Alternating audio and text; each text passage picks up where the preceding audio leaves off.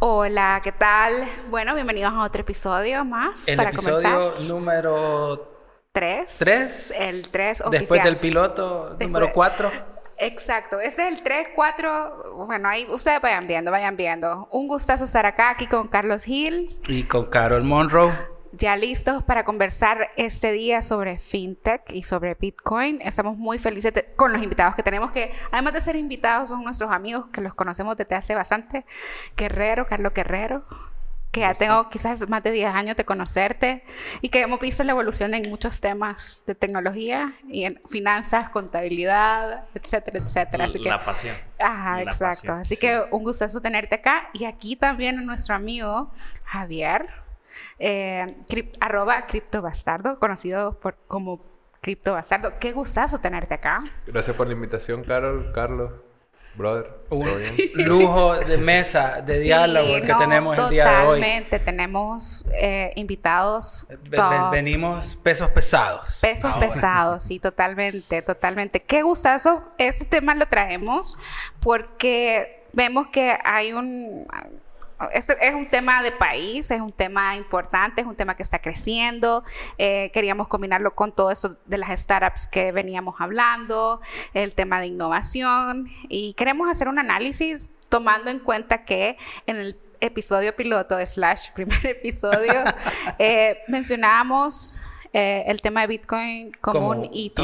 Un hito en El Salvador. Eh, que- creo que al final un elef- uno de los elefantes blancos dentro del cuarto eh, es la adopción ha sido positiva, ha sido negativa. Eh, ¿Qué es lo que ha pasado después de esta ley? Creo que ya pasó el suficiente tiempo como para que todos podamos tener una idea clara de a dónde está parado El Salvador, a dónde, está, están paradas estas compañías que vinieron a raíz de la ley Bitcoin, eh, qué tanto la gente las está usando para ir al súper, para poner gasolina, para comprar en las tienditas, eh, para comprar ropa, que creo que al final eh, uno de los, de los grandes objetivos de Satoshi Nakamoto era el, Yo no sé. el, el poder brindar sea, una alternativa nueva. No lo creo porque eso que dices de que si la gente usa en el mercado y tal, eso es un mito. En ningún lado del white paper dice que vas a utilizar Bitcoin en el día a día y la economía va a ser simplemente es un sistema descentralizado y abierto. No dice que lo tienes que usar. La ley Bitcoin en ningún lado dice vamos a tener tal nivel de adopción dentro de X cantidad de años. En ningún lado la adopción se ha puesto como una promesa. Entonces, para mí es Pero como... igual es lo pero- que se buscaba, Sí, era pero como ¿para qué el buscan? espíritu. Ustedes dirían, para como comenzar, para Javier, ¿para qué sirve Bitcoin? Depende de dónde estés. En El Salvador, dado que la economía está dolarizada, pues realmente no sirve mucho en los medios de pago. Por eso digo, o sea, adopción en medios de pago es como... No, no, no tiene mucho sentido. La ley Bitcoin, y como ustedes dijeron en ese episodio que yo también escuché, marca un hito y pone a El Salvador en el mapa y forma parte de la narrativa del nuevo Salvador, pero realmente no es algo necesario dentro del contexto salvadoreño, al menos no como medio de pago, para nada, para nada porque en El Salvador está dolarizado, los medios de pago funcionan, tienen incluso plataformas nuevas, soluciones fintech que también estamos hablando de esto como Sí, sí, total. este que hizo la gente de Hugo, que está en Nico. los Nico. Nico funciona brutalísimo. Entonces, si tú estás compitiendo contra soluciones fintech que además ya utilizan la moneda del país y que es una moneda que, claro, el dólar tiene su propia inflación, pero incomparable contra el bolívar. Entonces, como los medios de pago no es realmente el problema que solucionan. ¿Para qué Bitcoin? Para en momentos en donde tú te das cuenta que tu dólar también se está inflando y piensas en ciclos económicos más largos. Claro, coyol quebrado, coyol, Coyol comido. Eso lo Dios, me, entiendo. me llega que Pero ya, ya está. ya salvadoreñizado. Yo he venido desde total. 2021, ya me puedo cosillas. Ya comes pupusas con las manos. Ya Nunca las comí con tenedor. Excelente. nada. muy bien. Pero lo que digo es, al final, si tú te das cuenta de que puedes apostar a un ciclo económico más largo, vamos a pensar en un salvadoreño no promedio, sino que tienes la posibilidad de ahorrar. Si tú a tu posibilidad de ahorro, tu economía más individual, le puedes poner como un ingrediente extra Bitcoin, ahí no estás hablando de medios de pago, ahí no estás hablando de adopción, ahí estás hablando de algo que se revaloriza porque en su histórico parece mostrar un comportamiento agresivamente positivo en largos periodos de tiempo.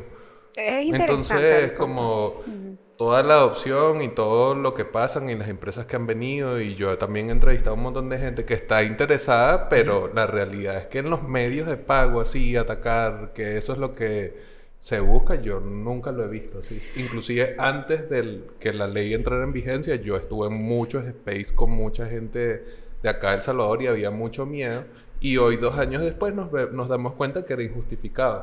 No ha cambiado nada, puede inclusive decirse que ha pasado por debajo de la mesa, nos interesan los bitcoiners, estamos aquí, visitamos y no sé qué pero no cambia la realidad del salvadoreño, no ha pasado nada negativo, no es que está preso alguien porque no aceptó Bitcoin. O porque está lavando cantidades de dinero. Eso puede ser. Ahora bien, Bitcoin o blockchain, ¿qué es lo que verdaderamente pudiera cambiar el día a día del ciudadano de a pie o de, o de la persona que va a ir a la tienda? Mira, yo en ese sentido, ya estamos hablando propiamente de la tecnología como tal, la blockchain, en palabras bien, bien simples, es simplemente un sistema descentralizado que te ayuda a mantener eh, de manera descentralizada toda la información que pasa sobre ella. Ahora, eh, la tecnología es blockchain, el activo es Bitcoin. Eh, Bitcoin, solo para ahondar un poquito sobre lo que, lo que dice Javier, funciona actualmente como un eh, storage value, un lugar donde vos podés guardar el valor de lo que tú consideras en este momento. Para países como Argentina, países como Brasil, Venezuela, funciona como un storage value, no es el dólar. Y ese es un tema bastante importante y creo que es la parte más controversial de la moneda como tal, porque eh, viene a desafiar la parte centralizada, que es el dólar, que está centralizada y está respaldada en una deuda de Estado, a una tecnología que se audita sola, que maneja su, propio, eh, su propia existencia sola, eh, con la ayuda de los mineros, que es otro tema, ¿verdad? Es un tema ya más de la propia, de la propia del propio ecosistema, pero que da las funciones de descentralización, es decir, nadie te puede quitar tu dinero, es tu propio, es tu propio, tu propia moneda y eh, es auditable. Hay anonimato, hay anonimato, pero no significa que tú no puedes accesar a este tipo de información y que tú puedes verlo. Ahora, eso es Bitcoin como asset, como activo. Eh, veamos el oro. Por ejemplo, el oro que es a lo que generalmente el Bitcoin se le atribuye, el oro digital. El oro, cuando fue descubierto, fue, fue considerado como un mineral donde tú depositabas el valor. El oro funciona como eso, como un storage value. El oro todavía se sigue utilizando como tal. Y ahora hay muchísimos más storage values. El petróleo, el agua, otros tipos de minerales. Entonces Bitcoin viene a ser, lo voy a poner como un commodity más donde tú puedes guardar el valor, pero la parte importante, digamos que eso no es la parte, eh, eh, la parte revulsiva, sino que la parte importante es el peer-to-peer, que es fácil, fácil de transaccionar. Y en segundo lugar, que es descentralizado. Es decir, no hay nadie que te vaya a decir, tú ya no puedes acumular Bitcoin, tú ya no puedes transaccionar Bitcoin, esos Bitcoins te los voy a quitar porque yo considero que sos malo o yo considero que ese dinero no es tuyo sino que es propiamente tuyo y todo el ecosistema se va a poner de acuerdo para eh, tomar ciertas decisiones sobre el sistema. Eso va a evolucionar más, ¿verdad? Va a evolucionar, se va a transmitir a los temas de contratos, ¿verdad? Para dar seguimiento a un contrato. La tokenización, que es un tema bastante importante en el cual ya en la parte de bienes inmuebles ya está tomando bastante, bastante alza. que dicho sea de paso, el tema tokenización genera muchas pasiones dentro de spaces en Twitter, dentro de foros, chats de WhatsApp y, demás, porque tenemos a los más tradicionales que dicen o Bitcoin o nada, Bitcoin es rey y todo lo que sea fuera de Bitcoin es una estafa. digamos que en ese contexto... Es que es real. O sea, es que eso, eso es así. No, me, no quiero que me tachen de maximalista, porque de entrada no soy maximalista. Que por cierto, Eh, Javier... No, yo sí soy, pero entonces ahora tengo un trabajo nuevo y ahora puede ser que no me consideren tanto maximalista, pero en realidad yo sí estoy en esa visión. Yo Por- sí conocí a inclusive, Javier. lo que decías de de repente pensarlos como estafa. Yo a veces voy un paso más allá. Tú ves la innovación y dices dentro de un nuevo paradigma tecnológico hay mucho campo de innovación. Claro, el campo de innovación supone que tú sepas cómo vas a llegar de un punto A a un, punto, B, con esa innovación y no sé qué. Muchas veces tú dices, la innovación de la blockchain va a permitir que la señora de las pupusas pueda conseguir un crédito porque... ¿Por qué? Exacto, ¿por ¿Cómo, ¿Cómo me conviertes ese proceso de tokenización en un, un fenómeno económico realmente tangible? No, no se puede. Entonces, quizás no es una estafa porque la persona que plantea la idea de O- las o- pupusas o y porque la la, señora que está haciendo la pupusa, si existe, si tiene su plancha, si hay un negocio subyacente Claro, detrás del pero- pupusa token, por ejemplo. Pero lo que tú terminas de amalgamar para conseguir que ese pupusa token se convierta en un crédito para la señora de las pupusas, muchas veces es puro vaporware, muchas veces es puro bla bla bla. Entonces ahí es donde uno dice, bueno, sí, somos como testarudos en insistir en que, bueno, Bitcoin, el asset que está describiendo... Carlos. Se me da tu nombre, Carlos. Carlos. Ah, son dos Carlos. Sí, son Sí, Carlos sí, y Carlos. Ah, sí, somos, es los más Carlos. fácil. somos los Carlos. Carol, por eso, Carlos, Carlos. Por eso nos, han, nos han sentado en medio. Estás C, C, C y J. Exacto. Miren, algo importante es el día a día y para alguien que tiene un negocio y poniendo en práctica todo eso, para mí fue, era, y lo puse, para mí Bitcoin es simplemente otro método de pago que yo tengo que enlistar junto a mis servicios. O sea, es decir, ya recibo pagos con tarjeta, tasa cero, etcétera.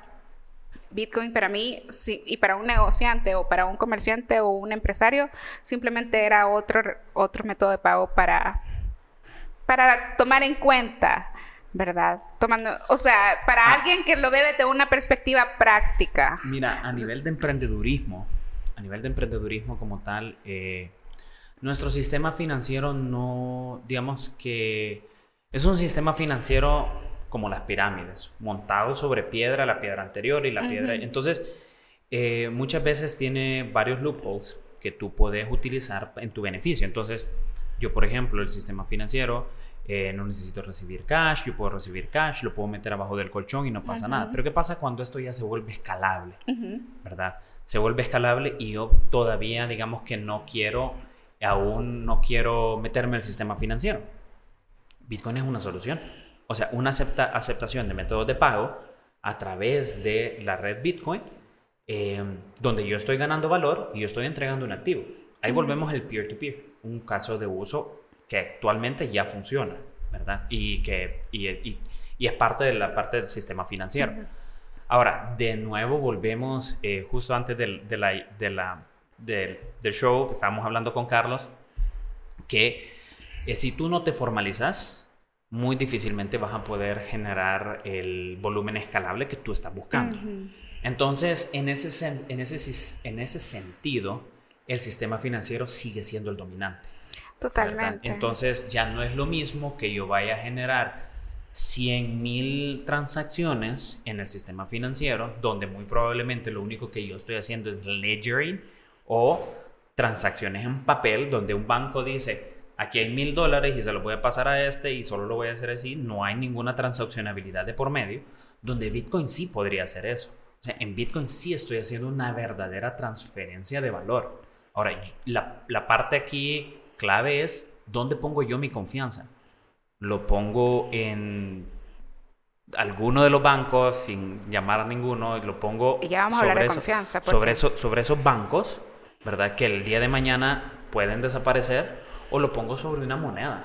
O sea, si tú le preguntas a alguien, eh, ¿te puedo hacer una transferencia o querés, querés Bueno, los verdes? Importante, en el primer episodio hablábamos, estábamos, lo tocamos súper, pero hubo un caso que también era con el tema de confianza y un banco a ese momento, o sea, yo voy a estar del lado súper tradicional, Eh, en ese momento me da mucho más seguridad versus una, y aquí no es la moneda en sí, sino la billetera, y que es algo que la gente tiende a confundir, que, ok, está pasando algo con Binance, está pasando algo con... Hay mucha gente que desconfía por todas esas noticias, y hay gente que dice, no, yo no voy a, no confío en nada. ¿Sabes qué es lo que pasa?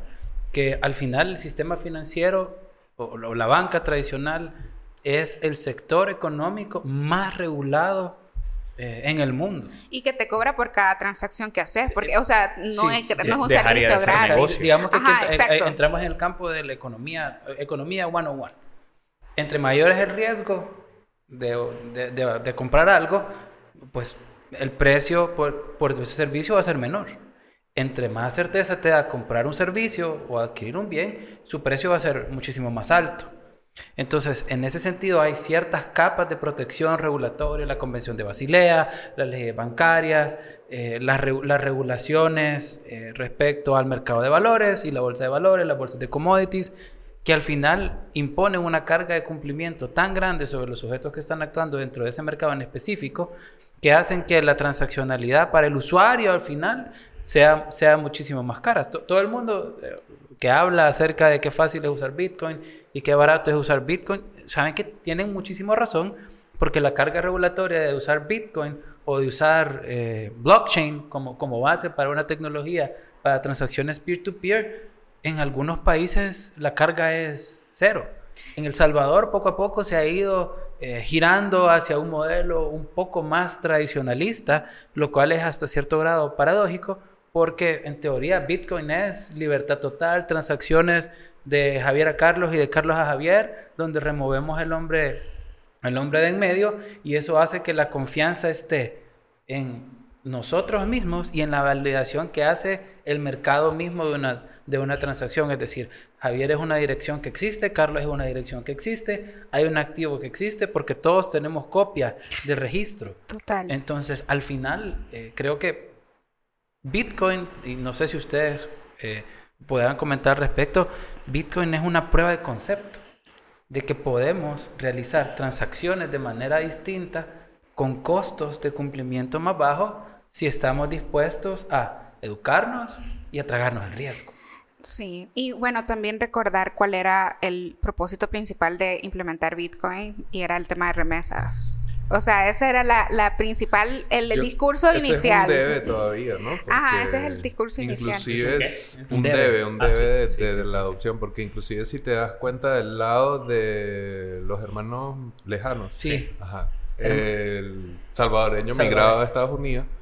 Si tú compras Bitcoin para enviarlo para acá, incurres en un acto impositivo, o sea que vas a tener que pagar impuestos. impuestos entonces, hay un punto de ese plan de ofrecerlo como un riel para las remesas que es más eficiente y es más barato y todo lo que tú quieras, pero que no atiende de verdad la relación económica que existe, porque tú le vas a poner a pagar una carga impositiva, además en Estados Unidos no está del todo regulado, pero sí digamos que si tú declaras impuestos por adquisición de Bitcoin o criptomonedas, pues te conviertes en un sujeto a observar.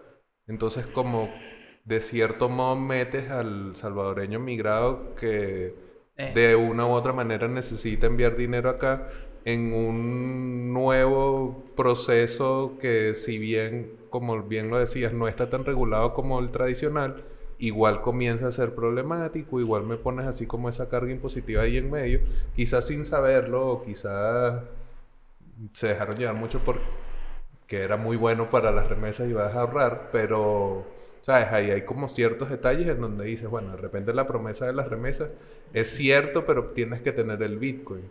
Si no tienes el Bitcoin, entonces estás sometido al marco regulatorio del país donde tú estés. Muchas veces son en Estados Unidos, pero y si no, igual en ese punto de la adquisición y tal, ahí hay una pata chueca que no termina de cerrar y por eso uno dice, bueno, las remesas no han sido tan significativas. Se usa, se ve, pero no así como se decía en su momento.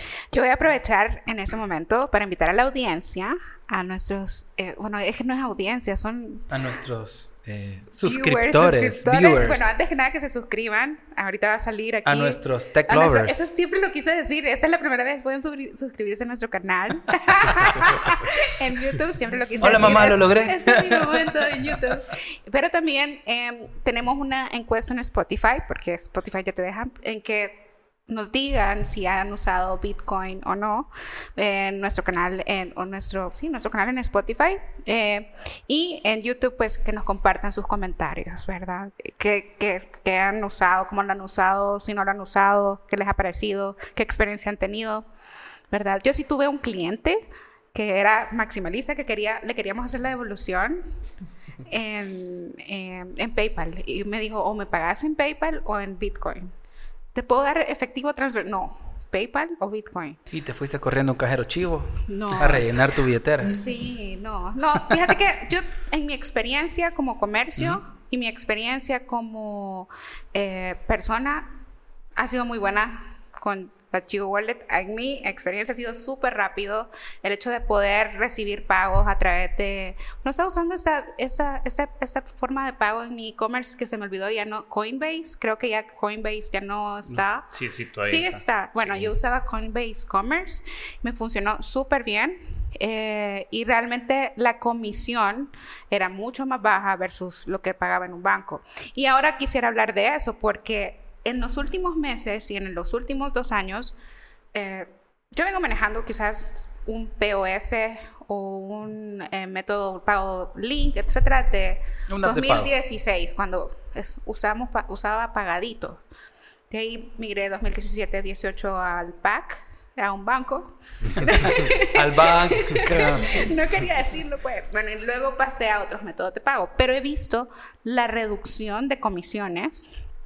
Eh, por eso, y era como de las cosas que yo veía, y no, no, no, no, no sé si es realmente por el tema de Bitcoin, sino que se generó una competencia Eso. Competitividad. competitividad, pero también los bancos al ver esta, este tema de, de empresas viendo si implementaban Bitcoin en su momento, porque fue como un momento en el que qué vamos a hacer, ¿verdad? Hay que aceptar Bitcoin porque era como mandatorio, etcétera. Creo que los bancos también comenzaron a generar soluciones y a intentar mejorar la forma en que iban a rece- eh, recibir pagos, a incluso meter términos que ya venía con el tema de Bitcoin como una wa- wallet, como eh, usar nuestra wallet, que venía del término, de, de, de ese ecosistema. ¿Sabes? De, de la cuestión de los bancos, yo he conversado para los artículos y entrevistas, o sea, con gente que trabaja en bancos, y hay algo interesante que todos tienen, al menos los que son medianamente grandes y manejan ya clientes y capital, todos tienen un oficial o un asesor que conoce de los temas. Entonces no sé si directamente es la influencia de Bitcoin o de repente que es por la propia escalada, de repente dentro de la economía salvadoreña y necesitan ese extra, Yo pero están influenciados por gente que está dentro de los bancos que sabe de los temas y que tiene que reunirse con gente que le viene a ofrecer o el pupusa token o Bitcoin y discernir y vienen a ofrecer proyectos de blockchain que no tienen ni pies ni cabeza o vienen a buscar formas de solucionar los métodos de pago con modelos que ya han probado en otros lugares, ¿sabes? Hay millones de cosas, no millones, pero muchas cosas pasando en donde hay este intercambio en donde, claro, el banco quizás no están tan acostumbrados y no tienen el personal, pero están comenzando a adoptarlo, están comenzando a traer gente específicamente para responder a esta cuestión y bueno, los bancos tienen un punto como ya establecido, pueden dar acceso a capital, pueden facilitar el uso de sus propias plataformas de pago. Hay muchas cosas que se pueden hacer en la combinación Bitcoin y bancos y se ve como que hay ese interés, pero entonces falta que salga algún banco y diga soy el banco Bitcoin, ¿sabes? Yo sí creo que la banca se aceleró en sus procesos de digitalización con esta presión que tuvo de la implementación de Bitcoin. Yo sí creo que hubo como ese, veamos qué Sí. podemos hacer, y porque tenían que cubrirse, curarse y ver, o sea, lo- no sé si lo vieron como una oportunidad, sino más bien tenemos que Como una, como una reacción Ajá, natural a exacto. un nuevo player dentro del sistema eh, financiero eh, eh, bien, eh, Exacto. eh, bien, bien, bien definido. Fíjate que yo creo que vienen desde mucho más atrás. Ok. Eh, creo que la pandemia aceleró Exacto. el tema de la digitalización como tal en muchos aspectos de la vida. Eh, con el tema Bitcoin, yo sí voy a diferir en que la banca está interesada en aceptar el Bitcoin. Ujú. Porque si nosotros nos vamos al concepto estricto de que hace un banco, un banco hace exactamente lo que hace Bitcoin. Total. Re- resguarda valor. O sea, los bancos tienen otros productos que son métodos de pago, que tienen tarjetas, que te dan un crédito, que... You name it, ¿verdad? Pero el concepto estricto de un banco es reserva de valor. Yo voy, deposito mi valor, porque los bancos no solo resguardan eh, dinero. Los bancos también resguardan joyas, oros, cualquier tema de valor. Y otro, otros productos cruzados como seguros, etcétera. Eh, realmente sí, Ajá. realmente sí. Entonces, al banco realmente no le interesa eh, formar parte del Bitcoin. Sí no puede dejar de, por la misma ley, no puede dejar de brindar el servicio o actualizarse en el tema. O sea, eh, fuera contraproducente el negocio, ¿verdad? Porque recordemos que los bancos también no nos están haciendo un favor. Los bancos son un Exacto. negocio. Eso es importante porque, de hecho, yo coloqué una pregunta que nos iba a servir para este episodio de que si eh, era mandatorio que los bancos estuvieran digitalizados. Y tú me contestaste. ¿Verdad? Sí dijiste, no, no es mandatorio. ¿Digitalizado él? ¿Cómo? Eh, ¿Qué parte digital? Eh, ¿qué- O sea, la, la banca. Que ah, se- ya ¿Te recordás? Sí, no, en realidad no, no es, no es, ellos no tienen que digitalizar. Mira, Hay una cuestión de mercado, porque hay un montón de cajas de crédito eh, en, en- en El Salvador específicamente, que todavía vas y haces banca como la hacía mi abuelito en los 70, mi papá en los 80 y 90, y como la empezamos a hacer nosotros en los 2000, que tú vas, tú conoces a tu, hacia la- a tu ejecutiva de banco, eh, le ruegas para que ella le ruegue al de la junta directiva para que tenga crédito, para, sa- ¿sabes? O sea, ese, ese tipo de canales todavía están, es- están ahí. Sin, sin embargo, sí ha habido una clara evolución hacia la digitalización por un tema de costos, accesibilidad, Los bancos se ahorran realmente al final. automatización. automatización. Fíjate que hay un libro muy bueno que lo recomiendo, valga el comercial, se llama Banking 4.0. El, el spoiler del libro es que la banca va a regresar a ser eso, una institución de valor, una institución que te va a dar confianza. Y vuelvo a sacar también el tema de la confianza de Bitcoin, porque tú lo mencionaste. ¿Mm? Eh, Bitcoin brinda eso, te da, te, te dice que tú no necesitas a un intermediario para que eso haya confianza. O sea, yo te estoy dando un celular y tú tenés la confianza de que este celular existe, es palpable, tiene un número serial, etcétera, etcétera, y funciona. Y eso, todo eso te lo da Bitcoin, todo eso te lo da la blockchain como tal. Ahora, eh, la banca, quieras o no, va a regresar a ser un eh, método de valor o un storage value, o puede hacer que la banca desaparezca completamente.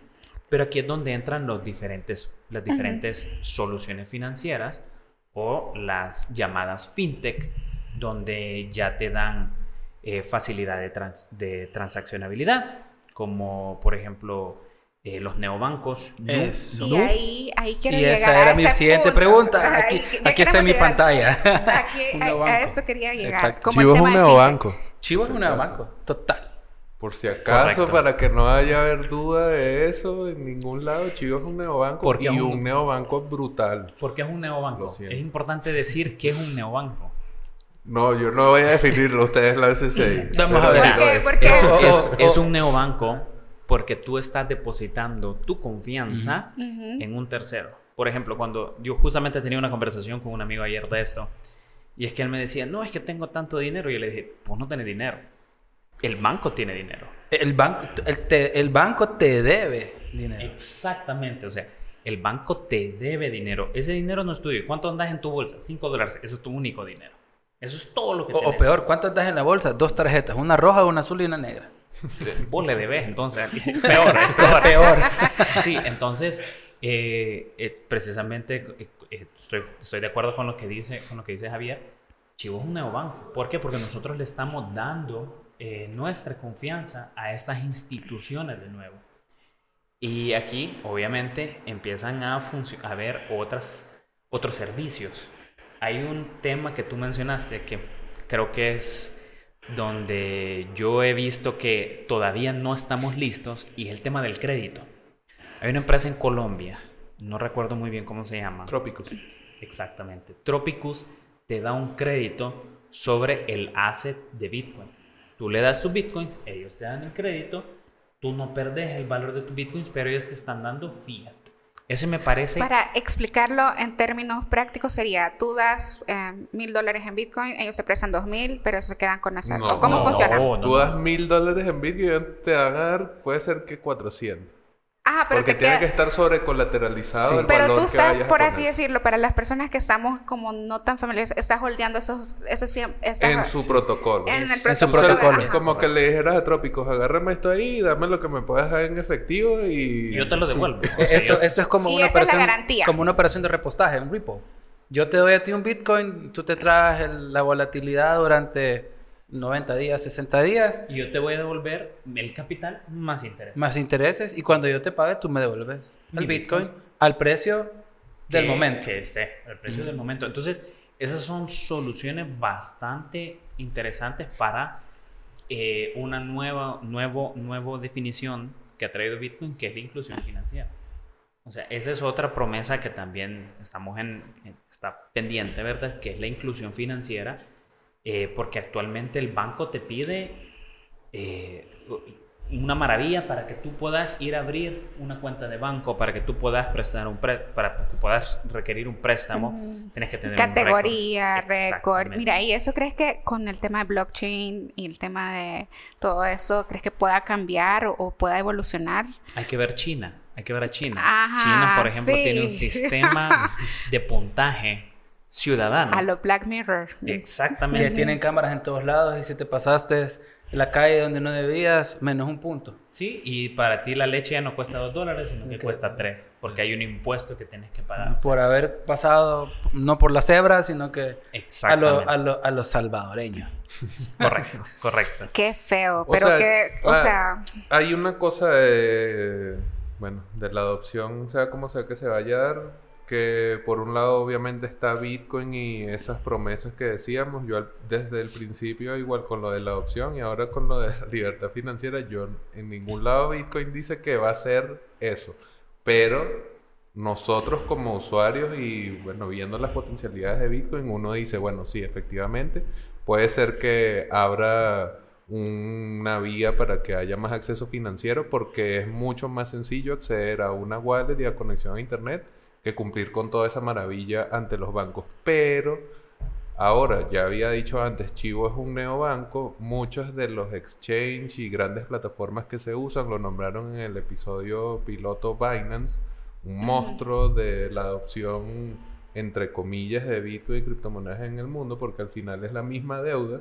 Tú no tienes un saldo en Bitcoin. Binance te, Te debe debe un saldo en Bitcoin. Y eso es un banco llegar. igualito. Exacto, eso es lo llegar. mismo. Porque al final esas wallets o estos servicios se comportan como un banco. Entonces, ¿a dónde está la esencia y la es diferencia que- de usar es que para Bitcoin? allá estoy yendo. O sea, al final, tú dices, Bitcoin tiene unas promesas y nos está ofreciendo un camino y es descentralizado y tal. Ese es Bitcoin como base, como moneda y sin un negocio, sin un equipo de marketing detrás, sin nadie que te diga, úsalo de esta manera, corre un no. O sea, solo los enfermitos de Twitter hacemos eso.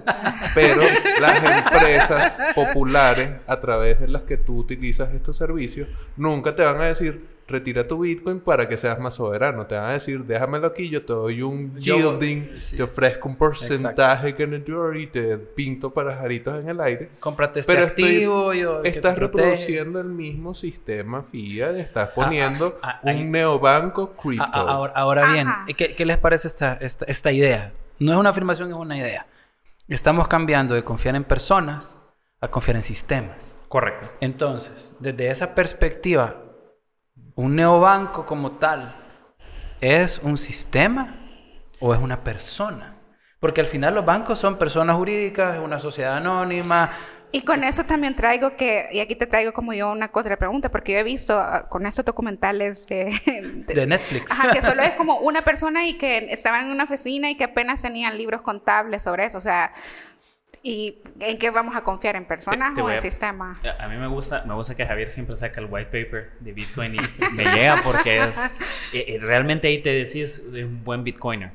Eh, y es bien importante saber de dónde viene el white paper y la filosofía detrás de Bitcoin. Y específicamente lo menciona ahorita Carlos, que es en quién vamos a confiar. Don't trust, verify. Exactamente. Entonces, no ¿en confíe, quién, verifica. ¿En quién estoy confiando realmente? Porque al final sí pueden haber sistemas, pero regresamos a un sistema contable. Es un sistema contable que si yo quiero, que es lo que está pasando ahorita con el famoso CC y sus cuentas contables detrás de Binance, eh, si yo quiero, yo puedo empezar a hacer un montón de jugarretas a mi beneficio y los clientes pues Chifling in the hill, ¿verdad? Y fíjate que en ese sentido, para, para mí, la tecnología blockchain es contabilidad en esteroides, pero es que a la, fíjate, N potencia. Fíjate que es mucho más que eso, porque eh, la contabilidad, tú estás confiando en que un profesional te está dando los números. Acá son muchas gentes, muchas personas verificando y confirmando las transacciones. Podríamos decir entonces que este tipo de sistemas son más democráticos en ese sentido. Es correcto. Digamos que hay un tema de consenso generalizado entre todos los usuarios que estamos conectados a una misma red. Sí. Y, y, y en ese sentido no estás confiando en una sola persona, sino en personas que están utilizando la misma manera o el mismo método para decir que el valor se ha movido de un lado a otro. La palabra correcta es protocolo el nivel de trazabilidad. Exacto, la cosa es que el protocolo subsume todas esas implicaciones políticas, que si es democrático, que si no, no importa. O sea, al final lo que hablábamos es si estamos confiando en sistemas o en personas, lo que Bitcoin, no la blockchain, lo que Bitcoin ofrece como tal es no tener que confiar en personas. Es un sistema en el que tú confías que hay un cumplimiento de ciertas normas y como hay gente corriendo nodos y como hay gente minando Bitcoin y como este sistema funciona para enforzar esas reglas a cabalidad, entonces tú puedes confiar en el protocolo. Pero si tú montas un negocio sobre ese protocolo, ahora el negocio es en quien tú confías. Si tú utilizas Binance para utilizar Bitcoin, confías en CISET, no confías en Bitcoin, no piensas en Satoshi probablemente ni siquiera te interese la descentralización, la promesa del acceso financiero y no sé qué. Estás en Venezuela, se te está evaporando el salario en bolívares, ves que hay un dólar por ahí que es fácil de cambiar y no sé qué, y te abres una cuenta en el banco ese y ni te enteraste que era cripto y toda la cosa que hay por debajo, que protocolo ofrece, pero porque el servicio y porque la posibilidad de uso es mucho más sencilla con plataformas que directamente en el protocolo. O sea, no todos van a decir, sí, quiero correr un nodo porque yo quiero ser soberano, porque yo entiendo que si no, este es el dinero del banco de Carlos, ¿sabes? No, todo el mundo ha llegado allí. Y no tienen que hacerlo tampoco. Yo no sé cómo funciona WhatsApp por detrás, pero, mando fotos, mando voice, mando todo, ¿sabes? Sí. Yo creo que más o menos la opción va a ser así. digamos que aquí el tema es eh, los mecanismos de consenso que un protocolo donde todos nos ponemos de acuerdo que algo ha pasado. Eh, Ethereum tiene dos mecanismos. Proof of Work o Proof of Stake. ¿Ya dejó Proof of Work solo Proof of Stake? Ya, sí. Entonces, este concepto no solamente es aplicable a Bitcoin, sino que ah, pueden haber diferentes protocolos los cuales yo puedo utilizar para poder transaccionar.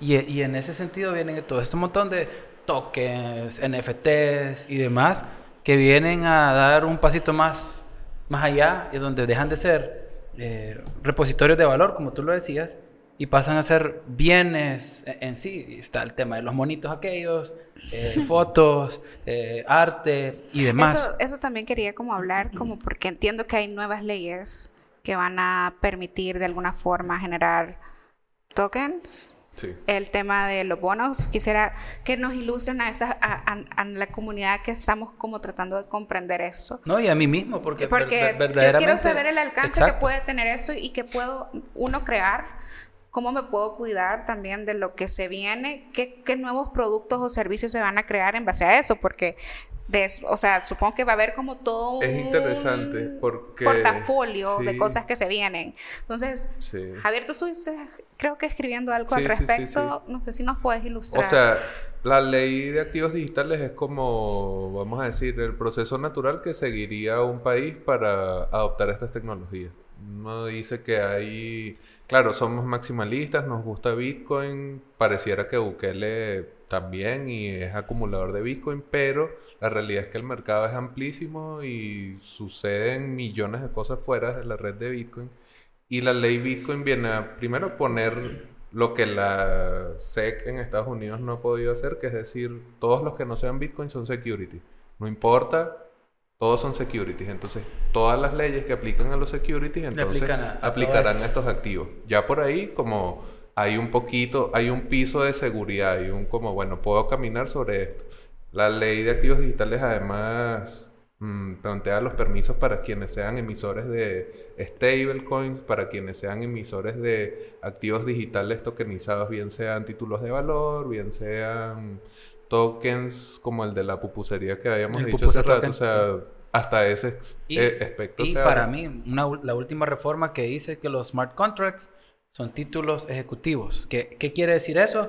Que hay un contrato autoejecutable que en caso de que algo pase, no me atrevería a decir qué es lo que pudiera pasar, pero yo voy a poder ir con una certificación y una constancia emitida por la autoridad, que vendría siendo el regulador, a un juez y decirle, mire, señor regulador, aquí hay un emisor que está registrado, que no me está cumpliendo una promesa contenida dentro de un contrato.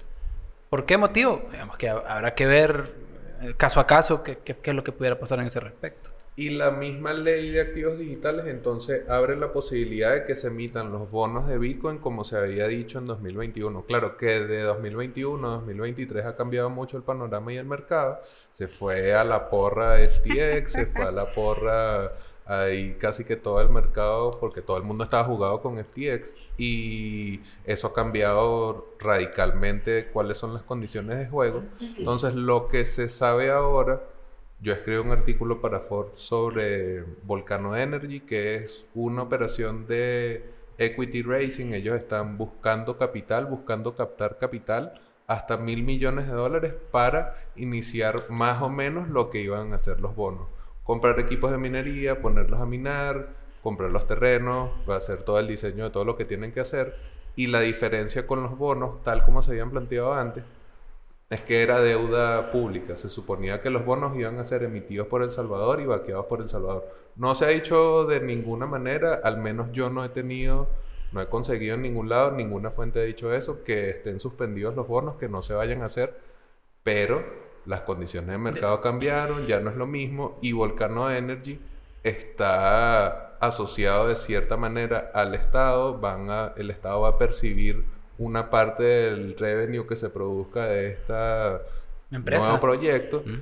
y no como que no quiere decir que sustituye del todo a los bonos, pero al menos esta es la forma en la que algo similar se está llevando a cabo. Esta no tiene mucha relación con la ley de activos digitales, porque no hay un token, porque está más relacionado con la minería propiamente, pero pareciera que si este es el camino y si este, este piloto es exitoso, sí en algún momento van a venir esos bonos porque ya hicieron la ley, porque están los jugadores acá, porque vienen y tienen las reuniones y se sabe que se está viendo cómo, pero el mercado no está Sí, para...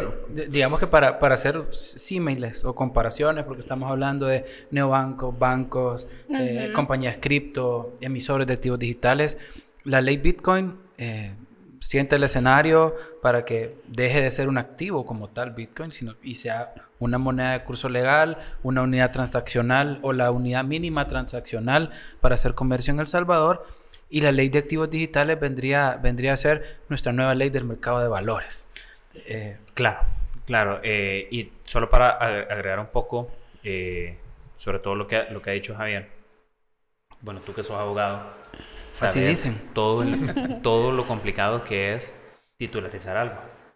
O sea, el tema de la titulari- titularización, lo vamos a poner simple. Solo hay una empresa en El Salvador que lo hace bien. O sea, que lo hace a un punto...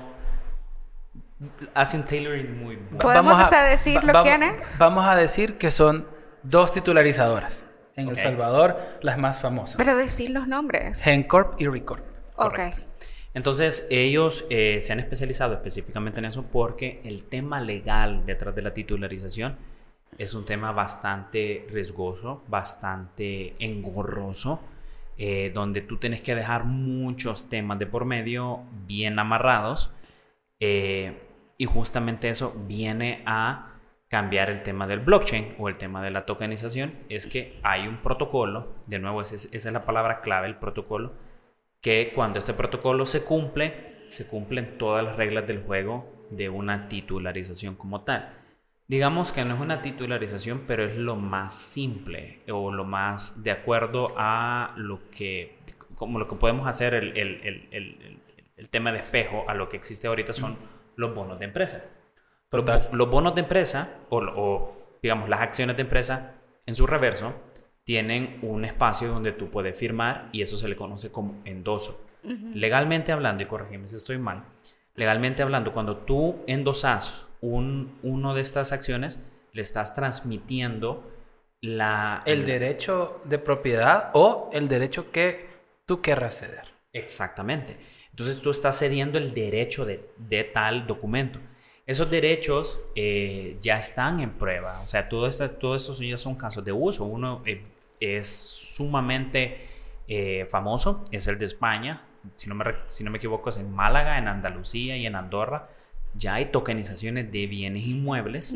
Es decir, que tú ya como bienes inmuebles, tú ya puedes empezar a emitir tokens o emitir estos documentos, estos smart contracts que al final, digamos que lo que tú vas a, tú le vas a devolver el smart contract y ellos te van a dar el inmueble como tal, ¿verdad? Pero tú estás comprando token, tokens y esos tokens vienen siendo eh, la posesión o el derecho que tú tenés sobre inmobiliarios. Portugal es otro muy buen ejemplo sobre esto específicamente y por eso, eh, solo ahondando a un término que mencionó Javier, que es importante el security, que son los securities y por qué Bitcoin es el único que no va a ser security nunca.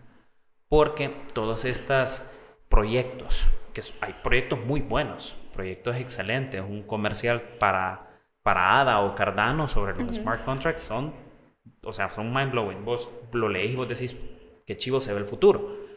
Pero al final son empresas o personas o instituciones que te están dando un token para que tú les des eh, un incentivo, un incentivo o un capital para poder ejecutar su- todos sus procesos. Justamente eso es lo que va a pasar con los bonos, los bonos volcán. O sea, los bonos volcán al final van a ser exactamente los mismos bonos, solo que atrás de que tú vas a recibir un rendimiento que está valorado en, un, en una deuda de país, tú lo vas a hacer a través de un revenue, tú lo vas a hacer a través de un activo, tú lo vas a hacer sobre los bitcoins que se van a minar, etcétera, etcétera. Va a ser valorado en un activo. Ok. Algo bastante similar, pero no igual, fue cuando Venezuela emitió el petro.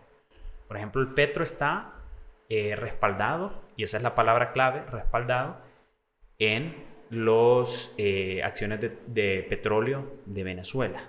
¿Verdad? Entonces tú tienes un petro, depende cómo está el commodity de Venezuela en tanto, y ahí va, va jugando vos con, con- con el tema de la inversión. Entonces, algo muy similar también va a funcionar con los diferentes tokenización, con las diferentes tokenizaciones que se va a dar en El Salvador. Sí va hacia el futuro y es súper bueno, sí, porque existe trazabilidad, existe orden, existe eh, descentralización, menos intermediarios, es más barato, ¿verdad? Los costos se reducen increíblemente eh, y es la innovación. Por cierto, en Estados Unidos el tema de tu- titularización es un negociazo, ¿no? Sí. Y de hecho, o sea, a Estados Unidos no le gustaría, o sea, me, me no sé, lo veo como... Mira, eh, digamos que aquí hay que, hay que preguntarlo.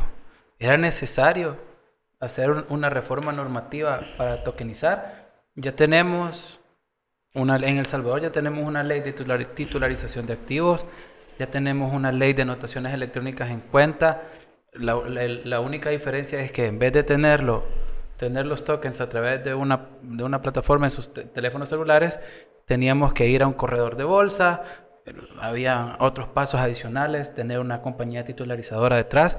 Muchos colegas o, algunos colegas que están en, en este, en este mundo han querido eh, vender la titularización de real estate o de, o de, o de inmuebles y básicamente lo que hacen es que agarran un inmueble, lo pasan por toda la trituradora de la titularización de activos pura y dura, agarran los, los bonos o los títulos, crean una entidad y esta entidad es el holder de todos esos títulos y esta entidad luego viene y gira NFTs o gira tokens.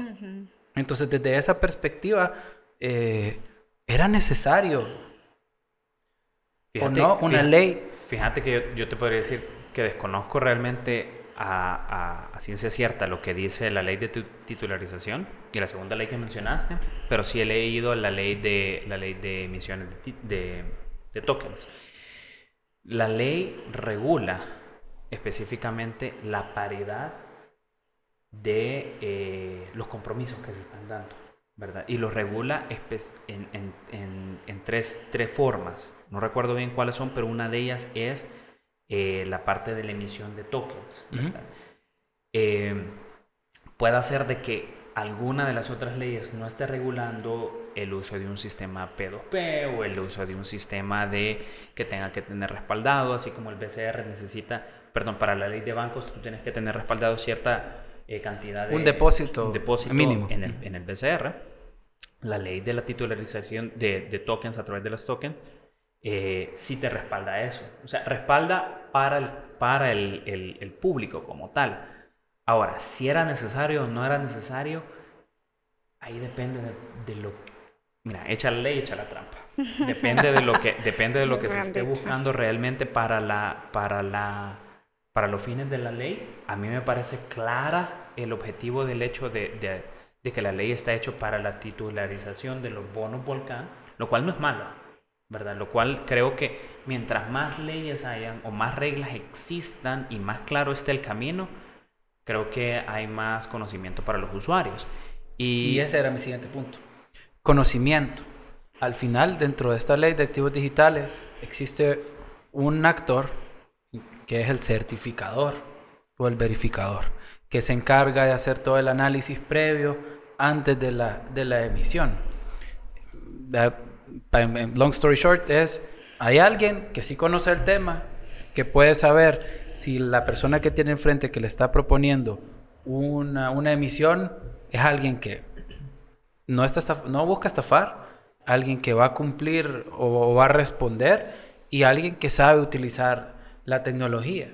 Eh, en ese sentido, eh, el mercado, como estamos hablando de adopción, fintech y Bitcoin, el mercado sí necesitaba a un, a un tercero eh, confiable, porque aquí el tema de educación es, es- cre- creo en lo personal, es algo en lo que debemos de seguir, seguir trabajando. Si tú eh, interactúas mucho con, con usuarios en Twitter, tú, te, tú puedes medir en un termómetro cómo vamos con el tema de uso de conceptos, cómo vamos con el tema de qué tanto la gente se ha querido interesar en conocer. Entonces, ¿qué, nos podrías comentar al respecto, Javier?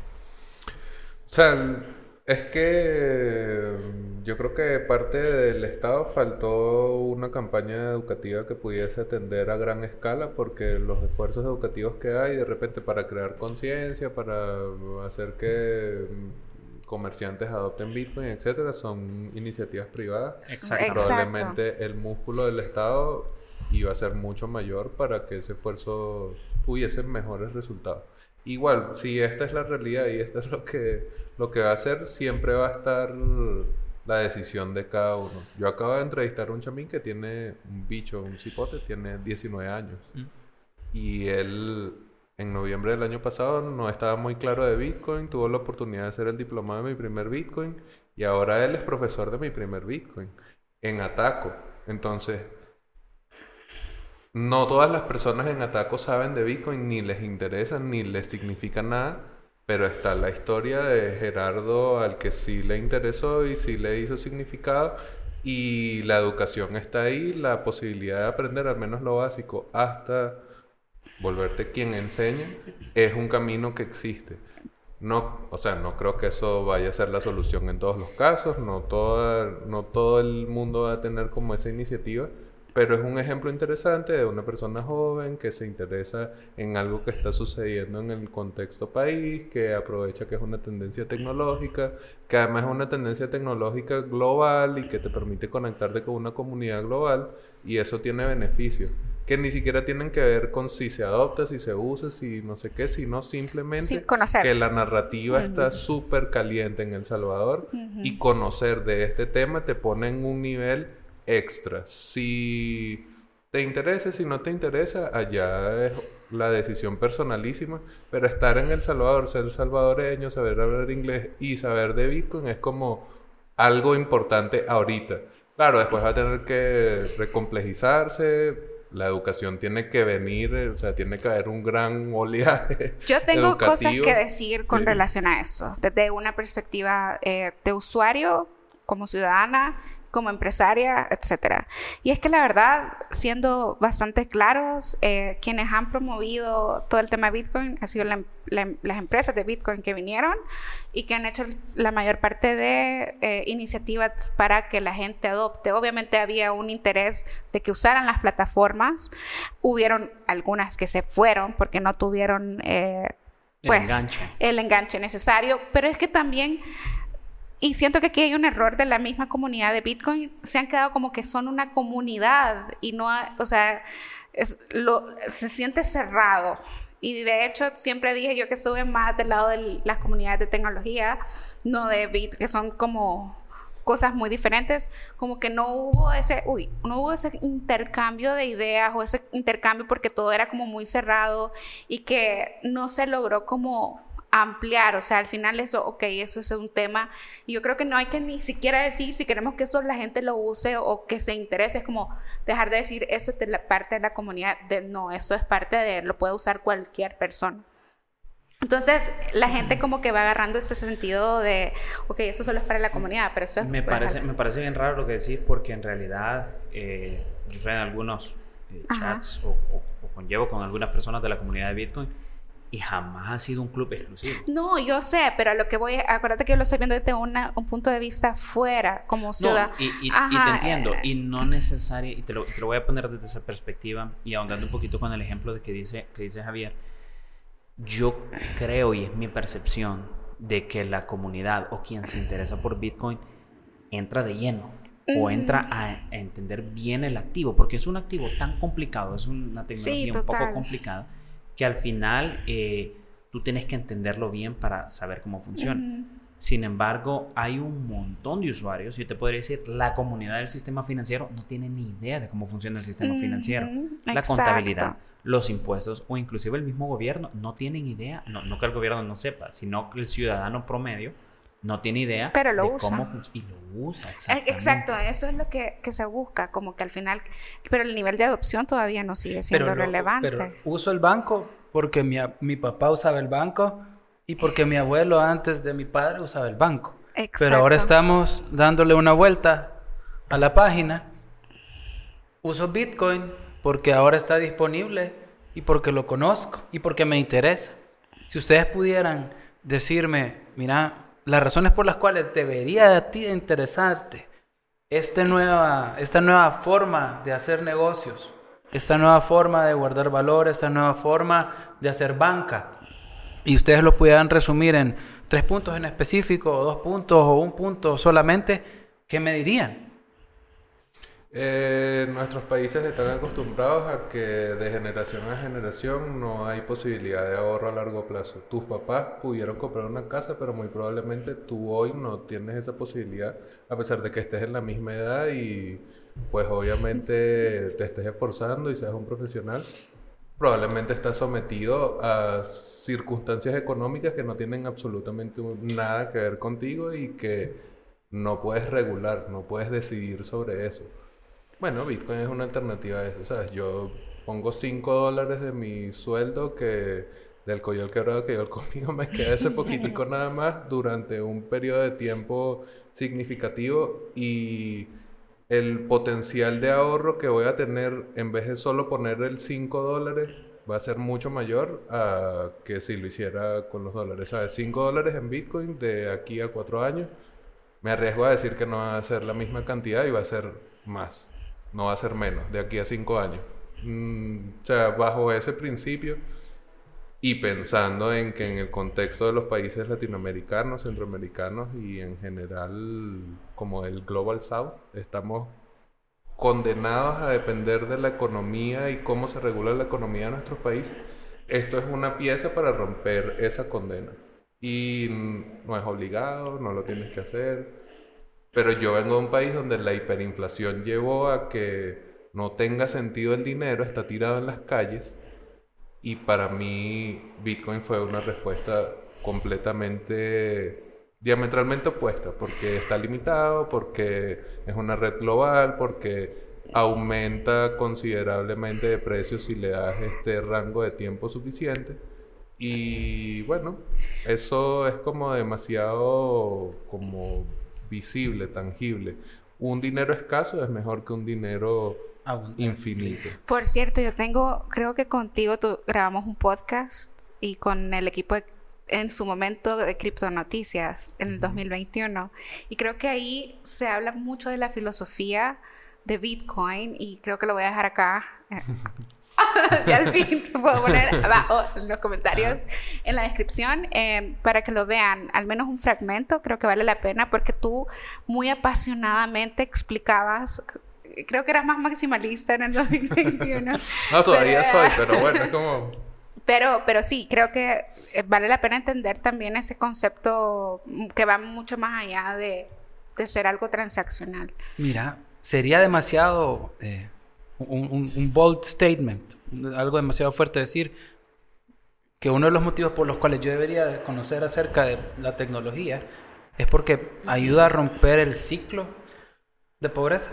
Sí, sí. O sea, no me parece tan arriesgado. Claro, tiene sus asteriscos. Sí, tiene sus asteriscos. No es que de suyo va a romper el ciclo de pobreza, pero, es una pieza. Tiene que tienes que conocer esa parte del rompecabezas.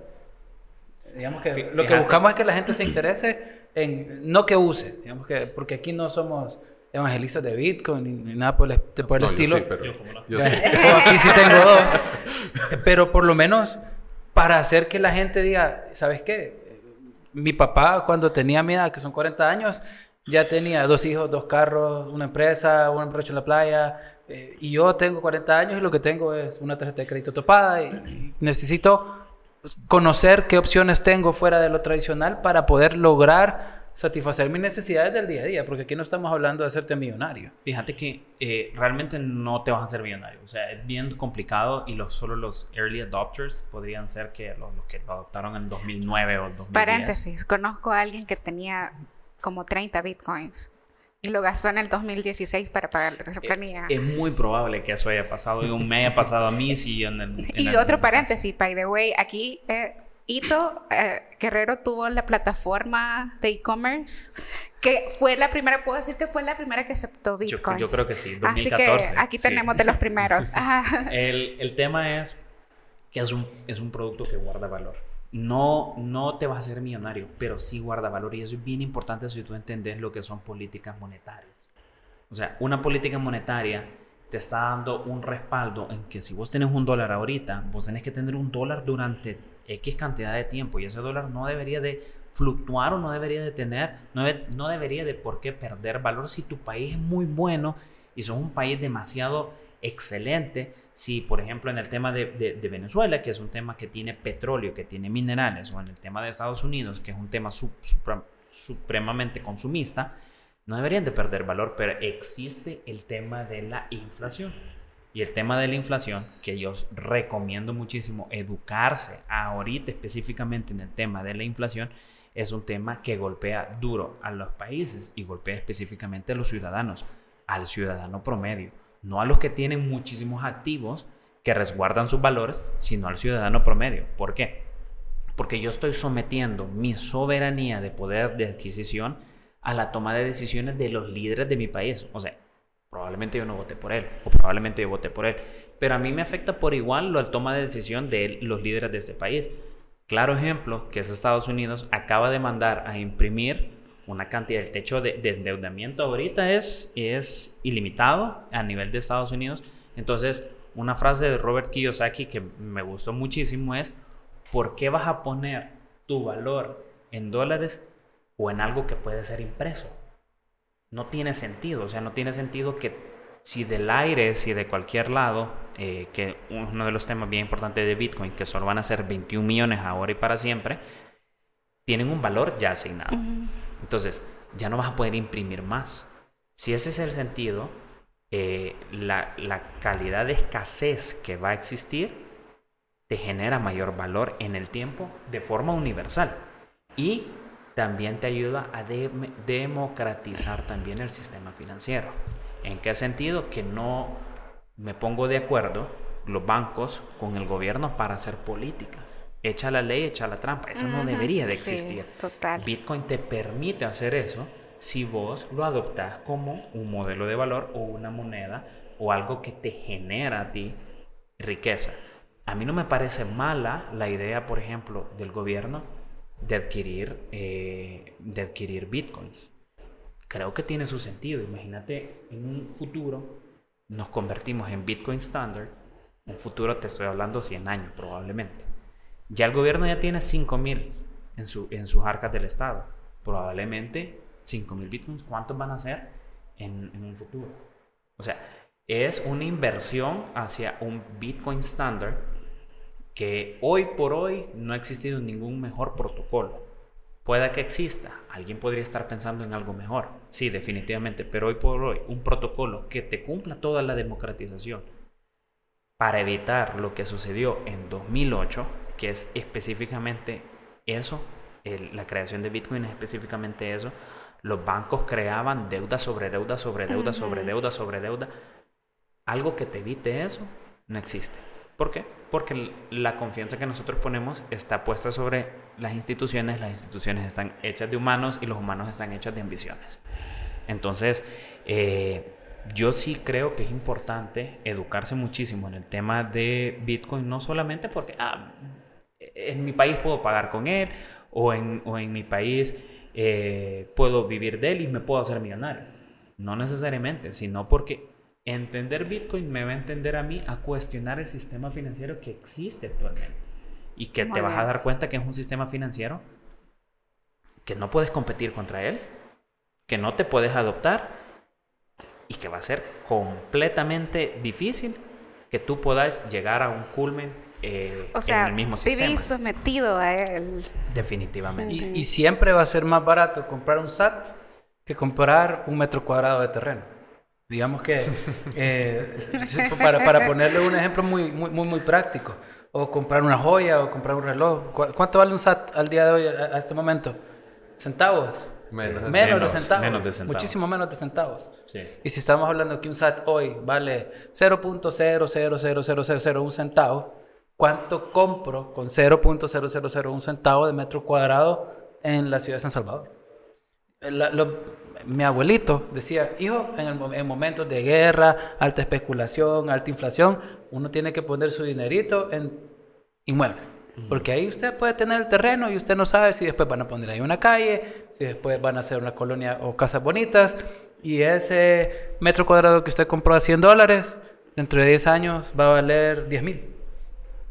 Pero ahora, si, uniendo como sus, sus, dos ideas, si tengo un sistema con el que pelear, si yo lo que necesito es resguardar valor para romper el ciclo, siempre va a ser muchísimo más accesible, y ahí es que es el tema de la democratización, el poder ir poco a poco, de una manera muy educada, muy consciente, buscando estas otras alternativas más, más, baratas y más, y más accesibles, ¿no? ¿No creen?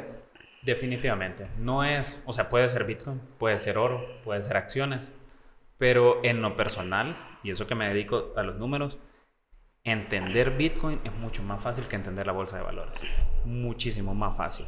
Y es algo que está ahí al alcance, a, tu alcance. Aquí ya solo depende si querés que quede grabado o que no quede grabado en alguna cuenta, en algún, en algún libro contable, porque te hago la pregunta, Javier, ¿a vos te gustan los bitcoins con KYC o sin KYC? Me gustan sin KYC. Exactamente. Para los que no saben qué es KYC, es Know Know, Your Your, Customer. Customer. Es- Ajá, conoce tu cliente. Esos formularios de prevención de lavado de dinero. Ponerle tu nombre y tu cara y la foto de tu pasaporte a Bitcoin. Algo Por que cierto. realmente no Safe es necesario. self-custody. Ya vamos a ir cerrando este capítulo y les pido que ese episodio y les pido que si tienen más preguntas, porque tiene que haber parte 2 y 3 y 4, eh, creo que aquí van- vamos a tener nuestros especialistas en Bitcoin y Fit, Ajá, así que a, a quienes vamos a recurrir. Eh, me gustaría que dejaran sus consultas y sus preguntas en el tema de Bitcoin y también dejar algunas consultas y preguntas para el siguiente episodio para que las retomemos y las contestemos. De pronto ya van a haber algunos cambios en un par de meses. Así que, ¿qué nos quedó pendiente por ver? Para qué debemos de retomar en el siguiente episodio. También para que la gente nos ayude y, y- y también comparta. Eh, sugiero bastante buscar los proyectos eh, que están utilizándose en Bitcoin ahorita. Eh, no solo la Chivo Wallet, sino hay otros proyectos eh, como Tropicus, por ejemplo, es un proyecto muy, muy interesante. Podrían haber ideas de negocio por ahí. Eh, nos falta entender, um, por ejemplo, qué quiere Bitcoin de aquí en 100 años, qué significa 21 millones, o sea, la generación de escasez real. Eh, el Bitcoin Standard, no hemos tocado nada de lo que es el Bitcoin Standard. Hay un libro solo de eso. Vamos a leerlo. Hay un libro solo de eso. Eh, tenemos mucho. Eh, Yo me comprometo a leer, porque recuerden, yo soy la más noob No, de esa. asterisco. Carol se compromete a agarrar el libro, meterlo en ChatGPT, pedirle que le haga un resumen. Por cierto, ya existe Y la nueva opción, paréntesis, eso es de una tech news, pero ya vieron la nueva opción de ChatGPT en el que básicamente puedes meter, subir Un el PDF. Sí, ya, lo tenés. ¿Ah? Sí, puedes. No, yo leo todo a mis clientes. Ah, no, no, no. Leo no, los no, contratos. Leo todos los contratos. Nunca no, le he no. pedido a que me haga una matriz de nada. Pero lo- el punto es que para alguien que va a analizar datos o ya puede meter todo un Excel, antes no se podía. Y Entonces digamos, eso es algo de los nuevo. temas que nos quedan pendientes Pero, es ajá. inteligencia artificial y blockchain, Bitcoin. Podría ser. A- Al final el trading lo, lo tengo que hacer yo. Eh, El ciudadano de a pie tiene la capacidad de hacerlo o de decidir en hacer copy trading, eh, dejar que la maquinita sola, eh, ahí andan vendiendo unas maquinitas, mira, cómprate esta maquinita, la conectas y él solito es una máquina de hacer dinero y vamos a, a- a invertir en, Eso suena muy bonito. eh, eh, en. X, XX. sí, la maquinita para Pero hacer dinero. tristemente la, la gente a No, veces claro, cae, claro, claro, cae. claro, claro. Javi, ¿cuál? Yo ¿Cuáles son digo de temas que se quedaron en el aire, cómo se conecta la comunidad de startups salvadoreñas con la movida Bitcoin, Bitcoin. porque hay demasiada movida startupera y yo veo que es Está como si estuviese comenzando. Siento que pasando de un lado cosas Bitcoin con empresas gringas y la comunidad en general y lo que está pasando con la comunidad tecnológica y es algo que hace demasiada sincronía y no cómo tender esos puentes y no sé, de repente hablar un poco de cuáles son los desafíos, porque al final siempre van a seguir sucediendo. Dentro de la misma comunidad la gente es muy crítica, dentro del mismo país pues la gente es crítica porque asocian Bitcoin directamente con Bukele, entonces ver de qué manera esas cosas... Se crítica- Que quede superado eso. Crítica y apasionada. Ajá. Tengo, Ah, que, exacto. tengo que añadir. Y en, en ese mismo contexto, Javier, hay una ley de, de- de fomento de la innovación, que es un set de incentivos fiscales, que lo que busca precisamente cruzar. es eso. Hay un tema de innovación financiera, porque al final esto es innovación financiera. ¿Qué, qué tantas empresas vamos a tener nuevas, 100% guanacas? Y, y en eso podemos abordar que no estamos hablando de magia. Hay ciertos pasos que hay que tomar, eh, como cualquier otra empresa fintech, y es importante tomar la idea o tomar eh, la mano de un, de, un, de un incentivo fiscal donde te dice, lo que sea que tú creas aquí, no te preocupes, no vas a pagar impuestos, si vas a generar eh, trabajo, etcétera, etcétera. Pero creo que lo estamos viendo de lado. Creo que no estamos viendo el incentivo fiscal y yo espero realmente que no vayan a ser empresas extranjeras quienes vayan a tomar este incentivo. Eh, pero ya eso es un tema más de emprendedurismo Sí, como tal. totalmente. Lo vamos a retomar. eh, creo que aquí lo vamos a tener ya como nuestros eh, referentes principales de estos temas. Gracias. Y nada, ¿a dónde los podemos eh, conocer más, eh, Javi y Yo Guerrero. vivo en Twitter, arroba criptobastardo con i latina. Siempre estoy en Twitter. Y tenemos un canal de YouTube que se llama Satoshi en Venezuela, donde está mi podcast. Entonces Y- hablemos pero de tenés otro podcast. Sí, mi podcast se llama Hablemos de Bitcoin. Hablemos de Bitcoin, así Sí. que síganlo. Ahí vamos a dejar también en comentarios eh, la URL para que lo sigan. Eh, Carlitos. a mí solo búscame en Twitter. Guerrero Logic. Guerrerology. Ujú, Solo ahí, Carlos Guerrero. Y bueno, nosotros también estamos para todos aquellos que hay una comunidad en LinkedIn que, y una suscripción al newsletter de Tech Lovers FM, así que también se pueden suscribir ahí. Por favor. Por favor. Y Carlitos Gil en Twitter, Arroba Carlitos Gil. Guion bajo Carlitos, guion bajo Tú Gil. te lo puedes. Yo casi nunca escribo Yo mi le llevo las redes ya casi a él. Eh, y bueno, Carol Monroe en Twitter. Y Tech Lovers FM. Sigan a Tech Lovers, conozcan más de lo que traemos, suscríbanse. Y pues a la orden. Qué honor estar acá. Sí, Que- muchísimas gracias. Un lujo de mesa. así es. Agradecemos a nuestro productor Adrián Ramírez y, a al... Stage 7 Studios por ser nuestra casa oficial. Así que bueno, nos escuchamos en el Nos próximo escuchamos. episodio. Adiós. Muchas gracias.